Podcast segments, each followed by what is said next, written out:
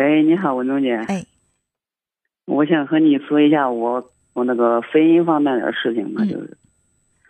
嗯，就是我经过我的朋友，然后介绍和他那个表妹认识的嘛，然后相亲，然后相亲嗯过后就是一个月嘛，然后才订婚的嘛。然后订婚的那天吧，就是挺应该是挺好的一件事嘛，挺高兴的，就是。然后他和我说了一下他，呃，谈过两个男朋友嘛，然后我心里下接受不了这个事儿，就，然后接受不了，然后我说没关系，我说谁都有个过去嘛，就是，然后我就把这事给忘了，然后又发生了两件事嘛，我就感觉更受不了了，就是。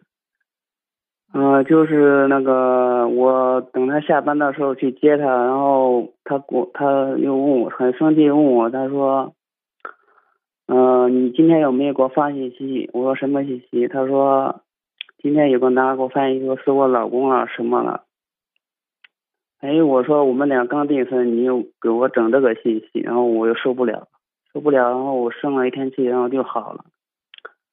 然后又等又等下一次我去接他的时候吧，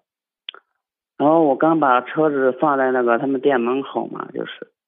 然后我等我回过头一看的时候，啊，他们店里面有一个男孩子嘛，对他拉拉扯扯那种感觉，就是我我看到了又感觉受不了，我直接想和他就是分手了，就是。可以想，我爸妈就是因为我们两个这个定亲嘛，花了很多钱，就是。然后我就是现在就是一直很为这个事就是烦恼，就是不知道该咋办了。为什么跟他刚刚认识一个月就订婚？是因为他太有魅力了，还是你太着急结婚了？不是我说姐，因为我爸妈年龄大了嘛，然后我也不小了，也二十多岁了。嗯然后我想就是能找到一个看上我的，然后我也看上他了，然后赶快就结婚了。就是因为这个想法，就是让我受了很大挫折嘛，就是因为这个事。可是我觉得现在事实印证的是，你既没看上他，他也没看上你。你对他的过去和他现在的言行举止，其实都是不满的。然后你说的非常正确，就是那这种不满，哦就是证明你没有完全看上他。其实我对你说，在相亲那天吧，我感觉她是那种比较疯的那个女孩吧，然后说话的时候那手一摆一摆的嘛，然后我看我看了就看不惯，嗯然后我也没在意，因为女孩子我感觉有的有的这样也很正常，就是。然后我现在越来越感觉我们两个不合了，就是我的一些一些想法呢和他想法不一样，就是他有点小孩子脾气的那种，总让我惯着他，宠着他。然后生气了之后，我给他买点东西吃，然后就好了。然后如果他实在太生气了，然后过了一晚上，明天就没事儿了。哎，我说，他的脾气也挺怪的，就是那种。嗯，可以说是他的脾气很怪，也可以说他不成熟，对吧？也可以说你对这段感情呢，你没有太大的把握，就是你能不能把握住他，以后，呃，能不能掌控住这段感情？就他如果说在跟你结了婚之后，依然跟别的人拉拉扯扯呀、发发短信呀、搞点小暧昧呀，你是就这么忍气吞声，装作不知道，还是会很生气，还是会因为这个事情跟他对峙、跟他生气、跟他吵闹？你觉得你预测一下，出现这种情况，你会怎么做？其实我这几天也一直在预测这个事儿，如果真的发生了，我该怎么办？就是有的说的不好听的话，就是我如果我感觉实在受不了的话，就是我想做一些就是那些极端的这个想法，就是做法。呃，你做这个极端的做法，把父母摆在哪里？比如说你打他或者怎么样？那你想哈，如果到结了婚之后，你们两个又天天闹得鸡飞狗跳的，呃，你认为你的父母心里会高兴吗？他们会过得舒心吗？你本身本身你结这个婚，你定这个婚目的就不纯，你不是因为爱他，也不是觉得他爱你，你就是觉得自己年龄差不多了，而且爸妈也为你的婚事着急了，为了满足父母的这个要求，你去选择的这个婚姻。但是呢，如果选择这个婚姻会让你父母的日子雪上加霜，不但不但没有对你放下心来，而且又天天被你们闹得更加的不顺心，那你的想法和你的行为不是背道而驰的吗？其实我对你说，文中姐，就是因为那发生这件事之后啊，就是我每天晚上睡不着觉嘛，有的时候一整夜就睡不着。嗯。就为了事很焦虑，就是我也不知道该咋办了。如果要离要分手了吧，然后那彩礼钱或其他钱肯定要退不了了。然后我们家损失也挺大的，就是不见得退不了，可能不能够完全退。但是，呃，如果说你们之间你给他礼金的时候有呃有一些这个嗯证人，或者说有一些啊这个手续啊，比如说怎么样的哈，就找一些这种证据。那退婚了，这个钱他是应该退回来的，呃，嗯，当然了，作为女孩子，人家跟你订了婚又退婚，你站在女孩子立场来讲，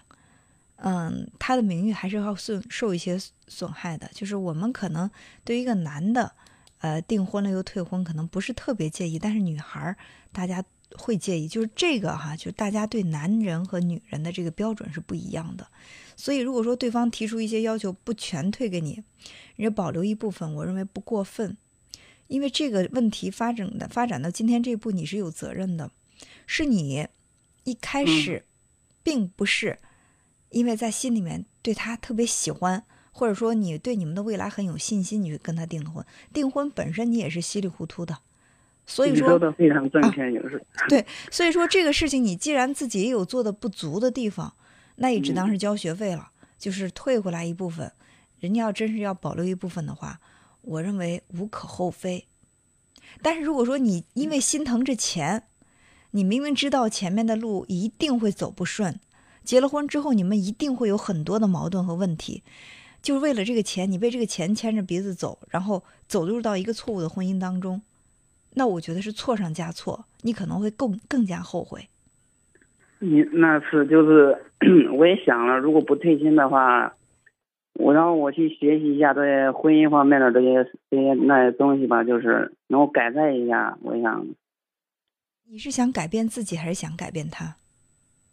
其实我想，如果想改变，那是可不可能的，因为他这种性格养成的时间太长了嘛，因为不好改变。嗯，你要学习改变自己吗？对对，我想改变自己，看一些那婚姻方面的那些书啦，或那些资料了。呃，我我只能说你对这个想的太天真了。婚姻不是说，就是你学这个婚姻方面的一些呃相处之道啊，或者学一些这个婚姻方面的心理学，不是说通过改变自己去寻找一个不适合自己的人，硬跟一个不适合的人在一起生活，就包括心理咨询师。你去做心理咨询，咨询师也不会告诉你说一定不要离婚。我教你一个办法，让你们两个明明不合适，怎么过得合适？无论是心理咨询师也好，婚姻指导师也好，他只是告诉你在人生当中你如何让自己生活的更幸福、更快乐。那么这种幸更幸福、更快乐的方式，不排除放弃婚姻。所以你不要想着我只要学了这个婚姻方面的知识，我懂得怎么去跟这个爱人相处了，跟什么样的人我都可以在一块儿相处，不可能。因为婚姻是两方面的，一方面是你来主宰，另一方面是对方主宰。你把自己就是修炼的特别特别的棒，但对方依然是不尊重你，不忠诚于你，你难道真的就能够心平气和吗？完全不生气吗？所以说这个这个想法很我我觉得很不可取，就是就是我我跟你说文忠姐，现在呢就是我一切都顺着他嘛，还有我感觉我现在一直被他掌控着，我就是我就是想了很多办法去掌控他，就是掌控不了，呃，掌控不了就放弃。我的我认为方法非常非常的简单，因为时间关系呢，也确实不能跟您说太多。但是我的态度已经非常的明确了。